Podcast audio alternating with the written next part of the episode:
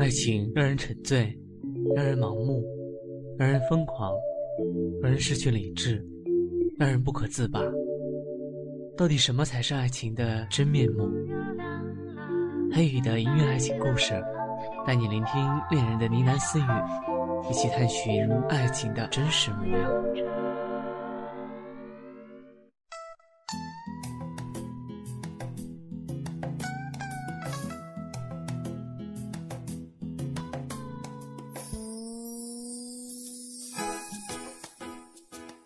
今天超市的生意非常好，我一直忙到九点才下班，啊，腰酸背痛，肚子空空。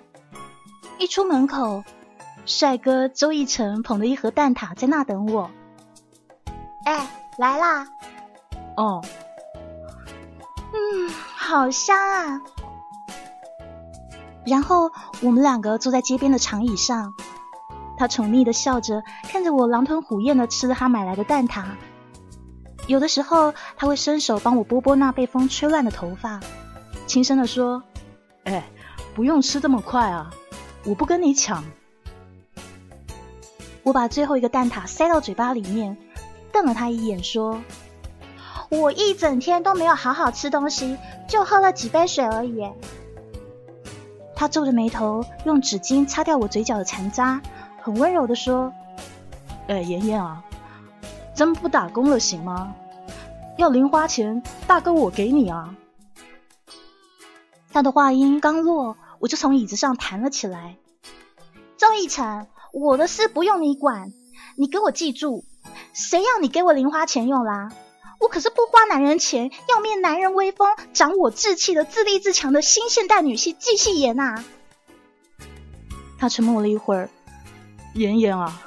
我只是觉得你这样太辛苦了，一直打工，一直很累，都没有私生活啦。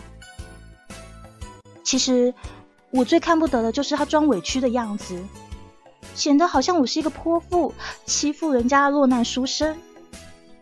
心一软，我又坐下，拉着他的手摇来摇去，说：“哎，好啦，我就知道你对我好嘛。”他对我微笑，还拍拍我的头。那一瞬间。我心里有一种打翻水杯的慌张，大块大块的潮湿蔓延开来。我呆呆的望向他，忘记怎么说话了，然后一阵傻笑。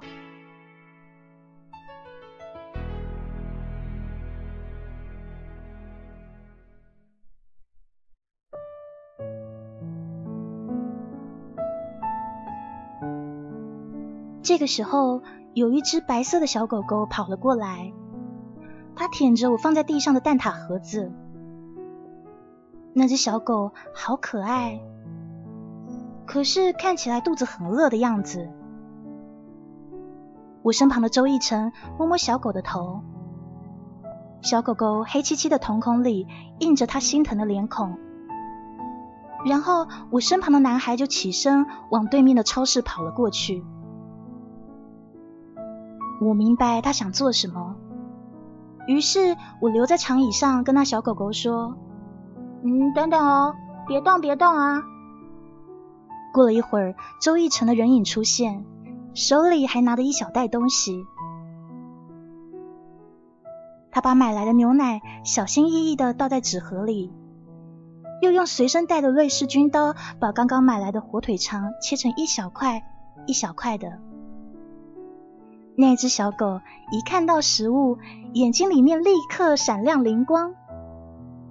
周一成的手都还没有放下去呢，那个小狗狗就已经踮起脚，趴在他的小腿上，想往火腿肠进攻了。看到那个小狗埋头吃东西的样子，周一成很爱怜的对那小狗说：“别着急，我不会跟你抢。”我双眼一黑，这。这话怎么那么耳熟呢？哎，周一晨，怎么又是这句话？你是把我跟小狗放在同一个档次啊？他的笑容是那么天真。你哦，你还没有他那么听话呢。你看，他也也一定是饿的受不了啦。虽然说我表现了不满，但其实我心里是觉得挺感动的。看惯了平常那些身边大大咧咧的二货，还有街边自以为是、自以为帅的小混混。我已经很久很久没有看到这一种可以让我感动的画面了。回学校的时候，他顺势抱起了小狗。那只小白狗趴在他的怀里，一声不响，很乖巧的样子。我想他一定是吃的非常心满意足。看着眼前那一幅安静祥和的画面，这个时候我的母性光辉一时发作了。我于是接过那小狗，怜爱的抱着。周逸晨，你负责它吃，那我负责给它住好了。哎，不过你可要记得啊，每天都要给它送东西吃啊。一回到宿舍里，我马上带着脏兮兮的小狗狗进了浴室，帮它洗澡。我用了好多的沐浴露，整间浴室里全部都是泡泡在飞。那只小狗狗本来还有点怕水呢。结果一习惯了，居然开始玩起泡泡来了。我想小狗狗以后会常常待下来，那么我该给它取个名字吧。于是我叫它周一成。哎，来，周一成，乖。哎哎哎哎，不要乱动啊！我心想，嘿，要是周一成不好，我就虐待你，一报还一报，父债子偿。黄蜂尾后针，最毒妇人心啊！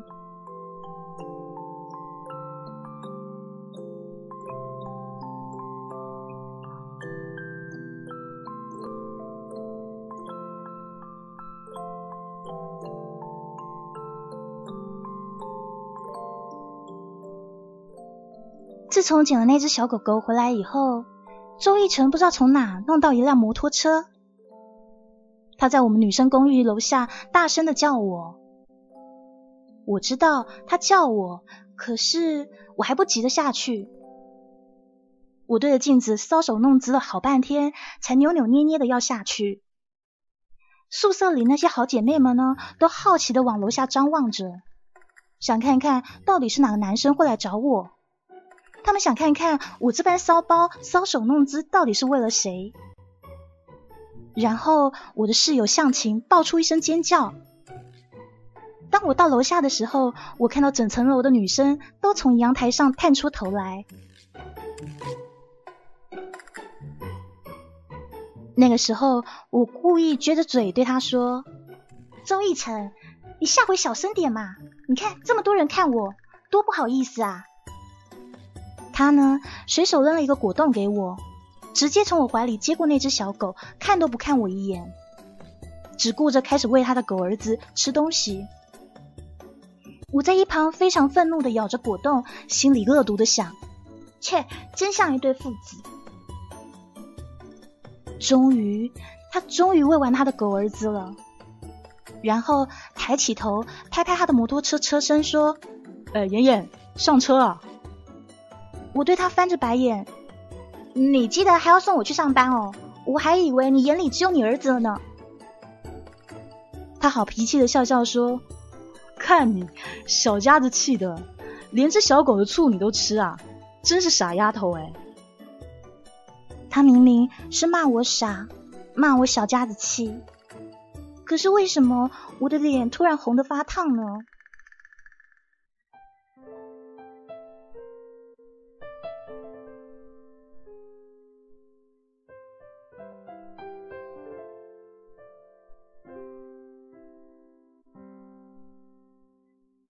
我上了他的车，他把狗狗塞到我的怀里。他说：“晚上我带他去接你下班哦。”然后那车子轰轰轰的启动了。我在众多女生惊羡的目光里，骄傲的仰起头。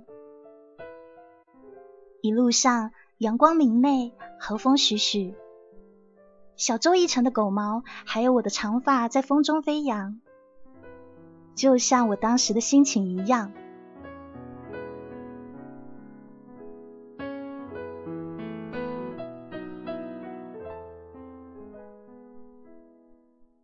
在超市的正门口下车的时候，我遇到了两个超市的同事。互相打完招呼以后，他们直接问我说：“哎，细言，这你男朋友吗？”我认真的回答：“哦，不是，他只是暗恋我而已。”我身旁的周逸晨宽容的笑，似乎早已经习惯我种种恶劣行径。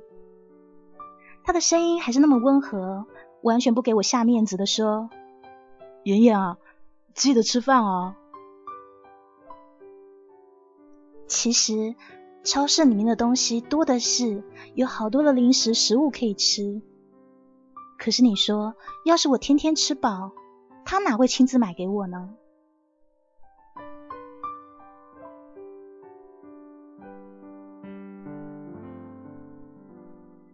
晚上下班了，宿舍里的姐妹围着我问说：“哎，夕颜夕颜，你跟周逸晨是什么关系啊？”“对啊，这小狗是他送你的吗？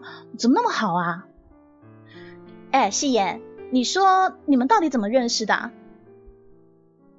我漫不经心的吃了周逸晨买给我的薯片。哎呦，你们不要问这么多嘛，这样问的我很烦哎。手上那包 cheese 薯条应该是咸的，可是吃到嘴里却是甜滋滋的。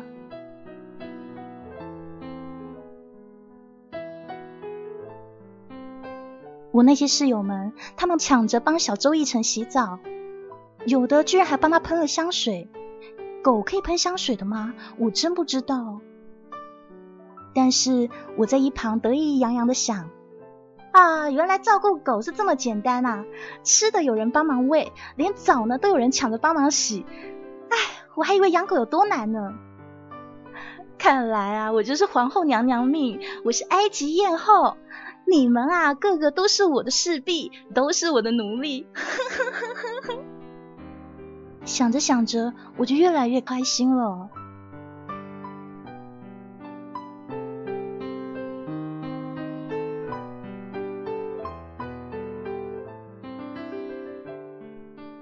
六一儿童节的时候，我非要周一晨送我个礼物。他从来没有送我东西，除了一堆食物以外。可是你说，女人怎么会一直想要食物呢？对于喜欢的男生，当然是会想从他手里收到一些些有纪念性、象征性的礼物嘛。于是我趁着六一儿童节，不断的跟他耍赖。他一脸鄙视的看着我说：“啊，儿童节礼物？”没搞错吧？你都这么大个人了，装什么嫩啊？我呢，像无赖一样的死缠烂打。我不管啊，我不管啊，我就是要嘛。是的，就像我挡不住他的装无辜一样，他也挡不住我的耍无赖。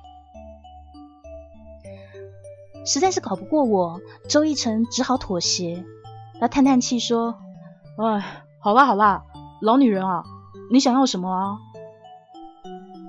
于是呢，我兴高采烈的把它拖到兰蔻专柜，指着一个螺旋式的瓶子说：“这个这个，我要这个兰蔻梦寐香水，六百八十块钱。”看到那个价位，他的眼珠子差点没掉下来。哈，五十毫升，这么一点点，六百八十块。接着他二话不说，直接拖着我离开。拜托啊，大小姐，以后叫你男朋友送你啊。我很穷哎，这是儿童节，儿童节的礼物，你选个童真一点的好不好？我气鼓鼓的让他数落，满心的不开心。最后，我们停在一家店门口。周一晨说：“你在这乖乖等哦，不要乱跑哦。”这句话好熟哦，嗯，不是那个时候我对小狗狗说的话吗？他要干嘛？结果当他出来的时候。手里面抱着一个巨大的海豚玩偶，对我灿烂的笑。那个玩偶很可爱，很可爱。可是我一看那标价就傻了。啊，四百多块！刚刚那个香水也不过贵两百多块吧？你这么有钱的公子，又不靠那点钱发财？他呢，又摆出一脸无辜的神情。你看啊，这个玩偶比香水体积大很多哎，价钱又很便宜。今天又是儿童节，没有理由不选它嘛。而且我在橱窗里看到它，我觉得它跟你好像，很可爱嘛。我跟海豚很像吗？这是夸我还是？可是他说可爱耶，我的脸立刻就红了，转过去不看他了。剩下的时间，我抱那只海豚，听着自己的心跳，蹦蹦蹦蹦蹦蹦。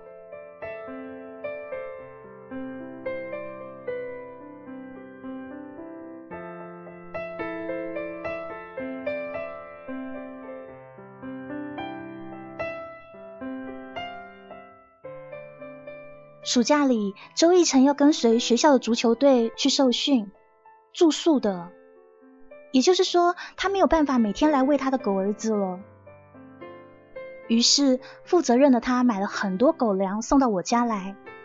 他说：“哎，妍妍啊，这些日子麻烦你帮我照顾他喽。”我非常有义气的点点头说：“好，没问题，你就放心把你儿子交给我吧。”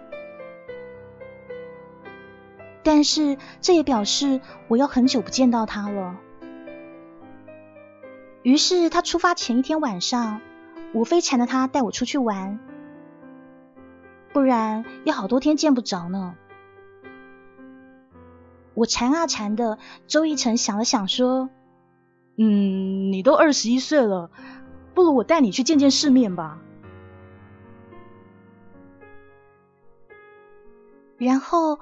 我们到了一个我从没有去过的地方，酒吧里灯光很暗，一进去的时候有个女生在弹钢琴。周奕晨解释说：“这是清吧，没有酒吧那么吵。”接着他给自己点了酒，却帮我叫了一杯长岛冰茶。我心想：“哎，这个说要让我见见世面的笨蛋！”他根本都弄不清楚，长岛冰茶不是茶，是一种酒吧。但是我也是从电视上看到的，到底这种酒有多烈，我一点概念都没有，因为我根本没有喝过酒。于是我喝下去没过一会儿，整个人就头晕。过了不久，刚刚那个弹钢琴的女生就走过来跟他打招呼，她很惊喜的说。安景睿，怎么是你啊？我迷迷糊糊的看着那个女生，嗯，明眸皓齿，长发红裙，笑起来还有酒窝两个。灯光再暗，我都知道这是一个大美女啊，而且还是一个会弹钢琴、有气质的美女。我听见周一成这好色之徒对她介绍说：“这是季细言，我妹妹。”妹妹，妹妹，只能是妹妹吗？我很不高兴的去洗手间冲了把脸。等我回到座位上的时候，那两个人居然一起坐在钢琴前，开始四手联弹。他们两个配合的天衣无缝，一个高音，一个低音，那种协调的默契让我心里更不是滋味了。于是我一边暗骂周一成是个衣冠禽兽。一面呢，把面前的长岛冰茶喝个精光，然后我眼前的景色开始飘忽，周逸晨的侧脸也开始开始模糊了起来。这不一会儿，我手软脚软，根本使不上力气，几乎是要醉倒了。不知道我到底头晕了多久。这个时候，有一个男人凑了过来：“小姐啊，你没事吧？”那个男人指着我的脸，我看着他的脸，觉得有点恶心，但是却没有力气推开他。然后，那个家伙的脸居然越靠越近，靠到几乎都要碰到我鼻尖了。他完全不知道，他即将大难临头。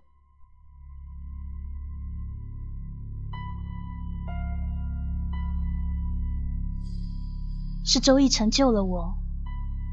后来我听到大美女安景睿说：“周以晨他刚刚就冲进去啊，一把把那个男人打倒在地，好勇敢呢。嗯，然后呢？这个时候我还是头昏昏沉沉、晕乎乎的。然后那个家伙是跟一群人一起来的，所以呢，那个人倒地了以后，他那些狐群狗党全部扑上去了呢。他们围在一起，拳打脚踢的，好可怕啊！于是我就叫酒吧的朋友快点帮忙拉开他们呐，好担心会闹出大事来呢。不过他话才刚说完，真的出大事了。警方收到报案，把那一群有动手的人全都押回了警局。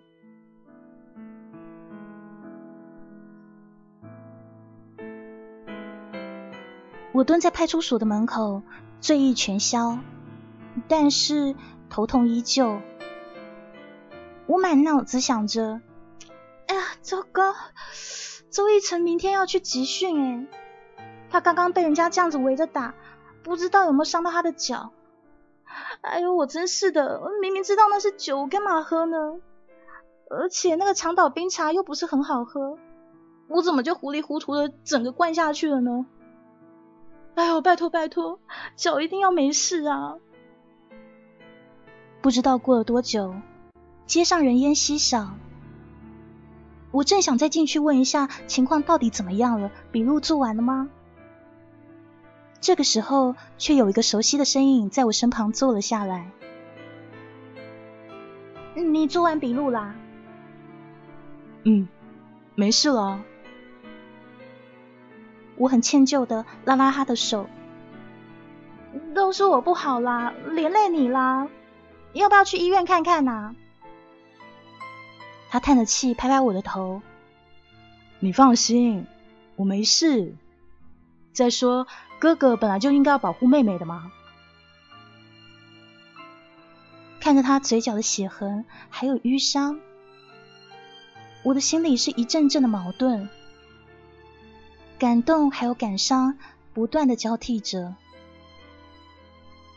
我心想，妹妹，真的只能是妹妹吗？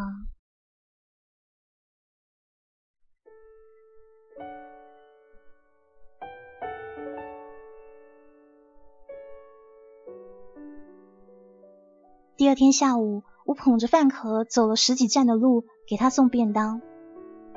他看到我的时候，显然被吓了一大跳。他那些队友们说：“哎呦，你家童养媳给你送饭来了。”童养媳，我一听脸立刻都红了。那一天上午，我花了一上午的时间来做这便当，把米饭堆成小熊的样子，乌豆是他的眼睛，煎的圆圆的鸡蛋是他的围兜兜。还有鲜红的番茄，脆脆的青菜。我甚至用红豆在便当上拼出一个心形的图案。拼好了以后，想了想，又把它弄散。弄散了以后，想了想，又再拼好它。由于我担心坐车颠簸会把我的心形图案弄成变形，所以我就选择了步行。我把那个爱心便当拎在他眼前，说：“我是来感谢你昨天的恩情的。”他翻着白眼：“昨天那情况，你就一个便当就想扯平啊？”哎，我我可是有帮你养儿子的耶！少来了，那狗儿子你也有一半啊！你再说，狗粮还是我买的耶。对哦，那儿子我也有一半的。我认真的望着他，有点羞涩的问：“那周一成以身相许，你要不要啊？”他呆呆的看着我，片刻沉默，然后我突然大笑说：“哎，你个个笨蛋，这也当真啊？哈，傻子！”他挑起眉毛，开始审视便当，用勺子拨弄那些红豆。妍妍你还真费心啊。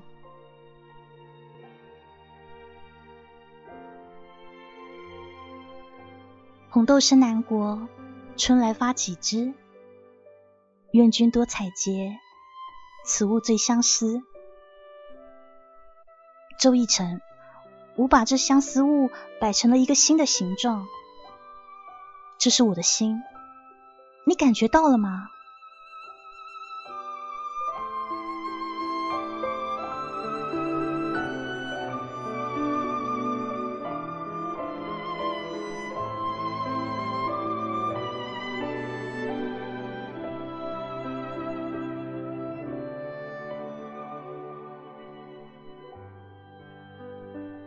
于是，这整个暑假，我的生活重心就放在照顾小狗狗还有打工这两件事情上。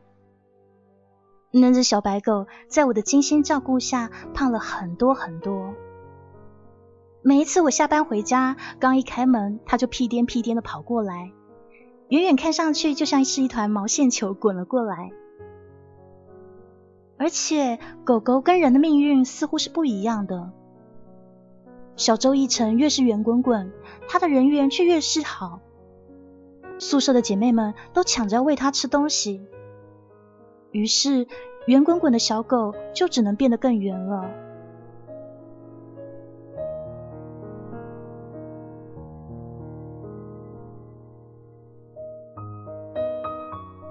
七夕的下午，我特地请了假去找周逸晨。七夕呢？可是到了那边，他的队友却笑嘻嘻的叫我：“哎，童养媳，你来了！今天放假一天啊，他没去找你吗？”我心想：放假？我心里一沉，强颜欢笑说：“哦，没什么，没遇上呢，我先回去啦。”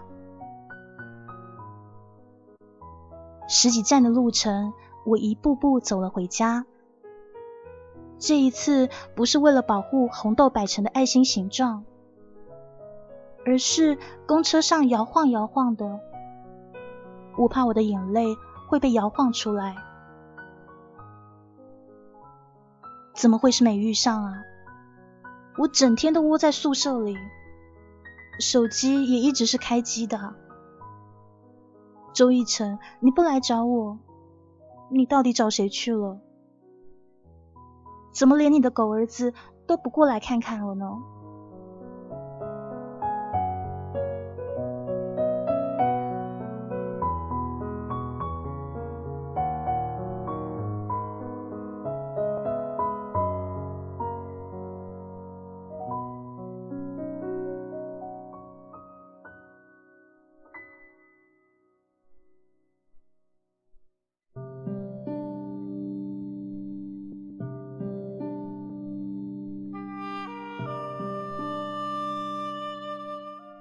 那是七夕呢，晚上广场放烟花，我抱着小周一晨，夹在一大堆的情侣中间，显得格格不入。广场上有很多穿蕾丝裙的女孩，穿白色 T 恤的男生，好多女孩的手上都捧着花。那广场上到处都是爱心的图样，看的就觉得赏心悦目。可是我身边没有人。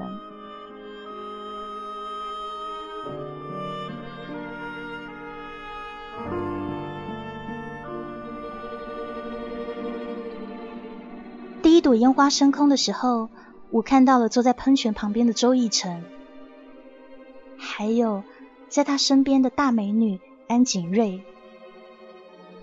他们同时也看到了我，还有胖乎乎的小狗狗。周逸晨跑过来，抱起小狗，开始逗它玩。他说：“好久不见，儿子，有没有想我呀？”安景睿在旁边笑得很端庄。他们在一起就像是一幅图画一样，好美。这个时候，我突然觉得自己在这图画里像是多余的，是破坏画面的。几秒后，我从手袋里取出了一个礼盒，递给安景睿。这送你们的，祝你们福如东海，寿比南山。周奕晨笑了一笑，跟他说：“妍妍说话都是乱七八糟的，你别介意啊。”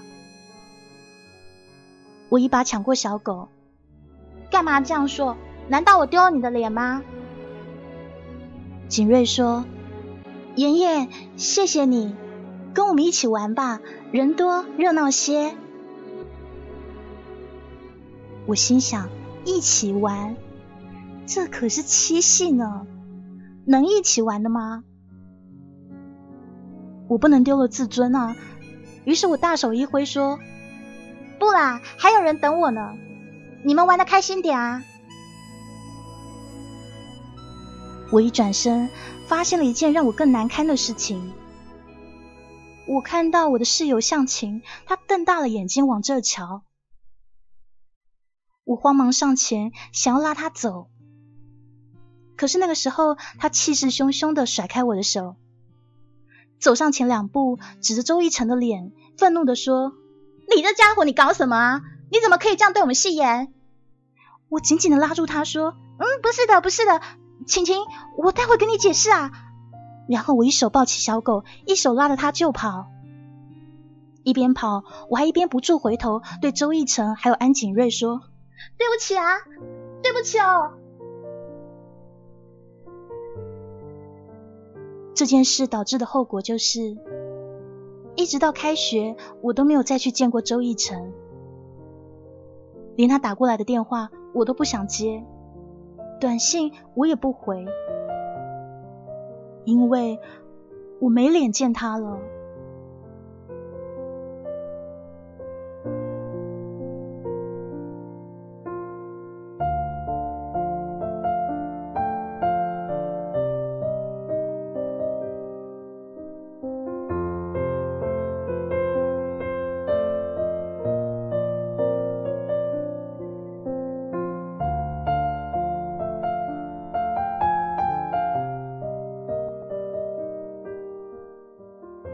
真的想要躲着他，但是如果不是那场大火，大概我还会一直躲着他吧。深夜里，我被向前的尖叫惊醒，然后发现整层浓烟滚滚，大火从隔壁一直蔓延过来，所以大家都手忙脚乱，非常慌张的往楼下跑。这个时候，我突然想起了什么，于是我把小狗狗往向前怀里一塞，头也不回的往火里冲进去。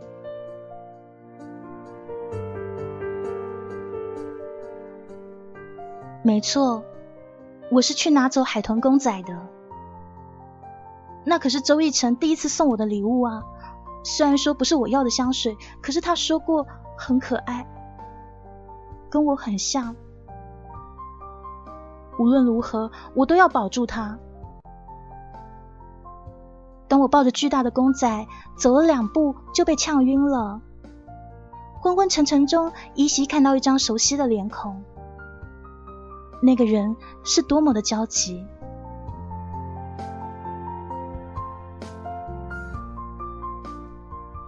当我醒过来的时候，我已经在学校的医务室里了。向晴他们围着我哭。那个时候，我有气无力的说：“哎呦，啊，别哭了，姑奶奶，我还没死啊！”向晴恶狠狠的骂我：“喂一个公仔，你至于吗？脑残哦！”然后呢，他拉着所有的姐妹退出了学校的医务室。我知道他骂我，其实是因为他心疼。可是那个海豚对我……真的太重要，太重要了，我不能不拿它。这个时候，我才发现旁边的角落里，周逸晨一脸疼惜的看着我。我张开嘴想要跟他说些什么，但是开口已忘言语。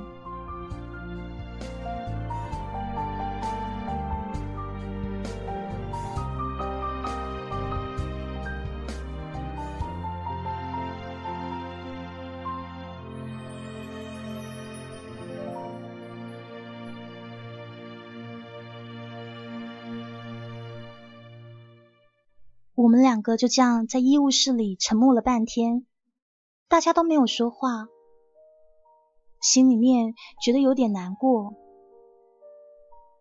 但是也不知道该说些什么。沉默了好久好久，他先开口了。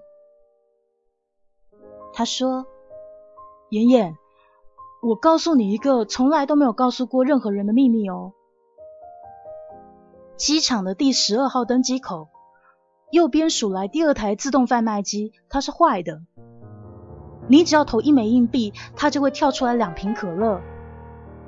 我试过了，下一回啊，你也去试试，要记好哦。”然后他笑了起来。我没有笑，我皱着眉头说：“对不起，七夕那一次真的是误会。我一直想跟你解释，可是啊，其实是因为你常常来给小狗送吃的，所以我室友他可能就误会了。”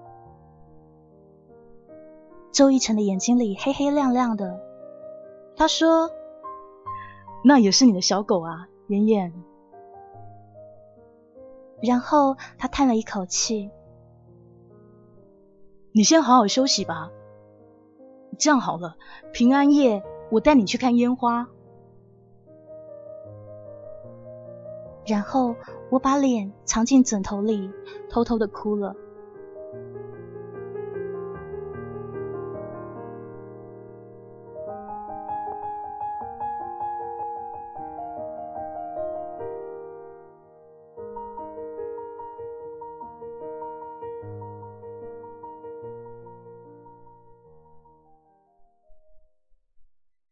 平安夜那一天，我换上了最漂亮的衣服，头发梳得一丝不苟，我还偷偷的喷了一点香水。那一天，我心里好忐忑，对着镜子照了一小时，生怕有任何不好的地方。我在心里一遍又一遍的默念他的名字。打扮了这么久，还是觉得自己不够漂亮。还是觉得配不上那个人，周逸晨。平安夜的广场人潮拥挤，远远的我就看见他了。他的脖子上挂着一个天使的挂饰，但是只有半边翅膀。我知道那另外的一半当然在安景瑞那里。这个就是七夕那一天我送给他们两个的礼物。这对挂饰我是用了打了一学期的工钱才买下的，原本是买给我和周奕晨的。但是七夕那天晚上，我看到他们两个人在一起的时候，我就知道我始终不会是他的另一半。在那当下，为了让自己死心，我把准备好的礼物递给了安景瑞。我知道她是一个很好、很完美的女孩。我明白这对天使对恋，只有戴在他们两个的身上，才是真正相称的一对。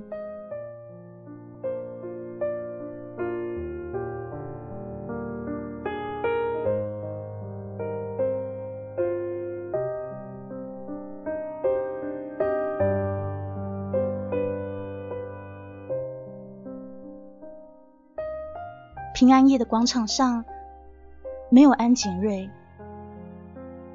周奕晨拉着我的手说：“妍妍，以后你要好好照顾自己哦。”听到这里，我的眼泪忍不住掉了下来，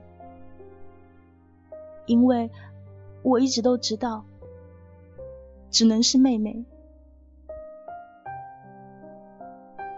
我和周奕晨六岁的时候就认识了。当他捧回钢琴比赛儿童组第一名的奖杯的时候，我正跟其他的小朋友一起玩泥巴。十岁的时候，他家搬到了全市最豪华的华苑小区，而我家却住在不远处的小院落里。十五岁的时候，他学校的数学成绩是九十八分，我只有六十八。十八岁的时候，情人节有好多女生送他巧克力，那些巧克力我全都拿来吃掉了，一块都不留。十九岁进了大学，学校足球队的队长主动跑来找他，而我呢，忙着找一份兼职赚钱，就为了一个遥不可及的梦想。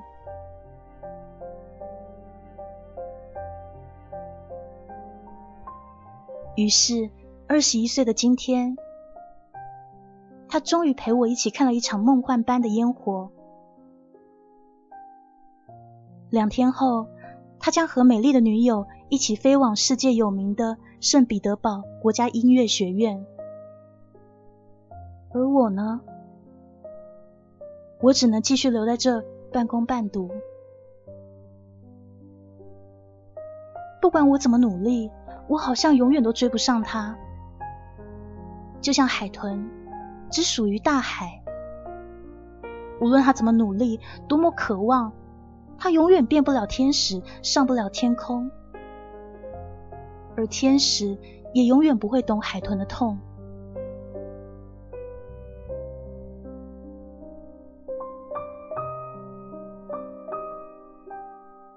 在广场上要分开的时候，他说。妍妍，你不抱抱我吗？我摇摇头，因为周奕晨，我怕我一旦抱了，就舍不得松手了。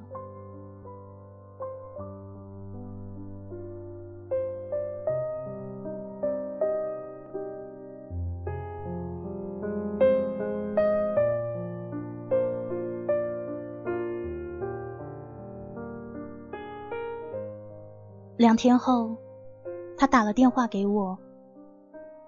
电话里，他问我：“妍妍，你不来送机吗？”我早就想好该怎么回答了，于是我急急忙忙的说：“哎，不去啦，今天超市忙得很呢。我也想去啊，可是走不开啊。”说这话的时候。我远远的看着他的侧脸，他看起来似乎很失望。那个时候的我正握着手机，躲在机场后面的柱子，泣不成声。一直到飞机起飞，我都没有露面。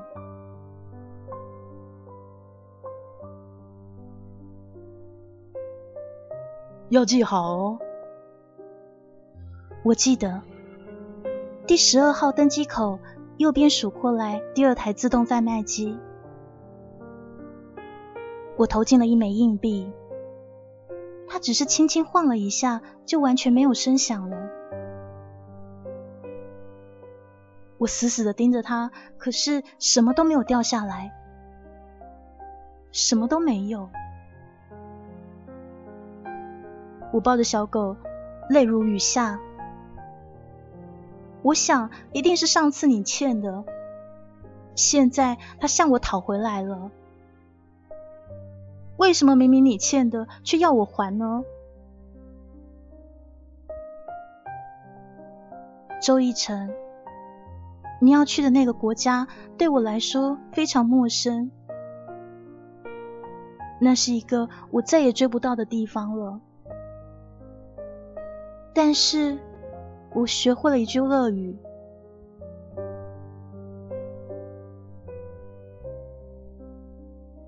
Я люблю тебя，翻译成中文是三个字：我爱你。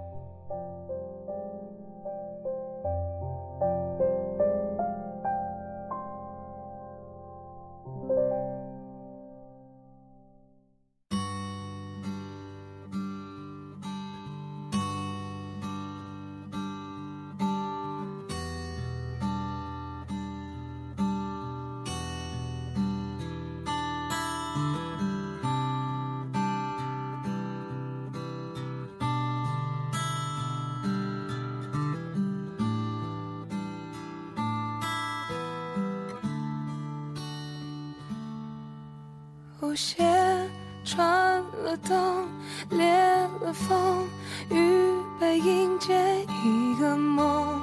ok 绷遮住痛要把苍白都填充勇气惶恐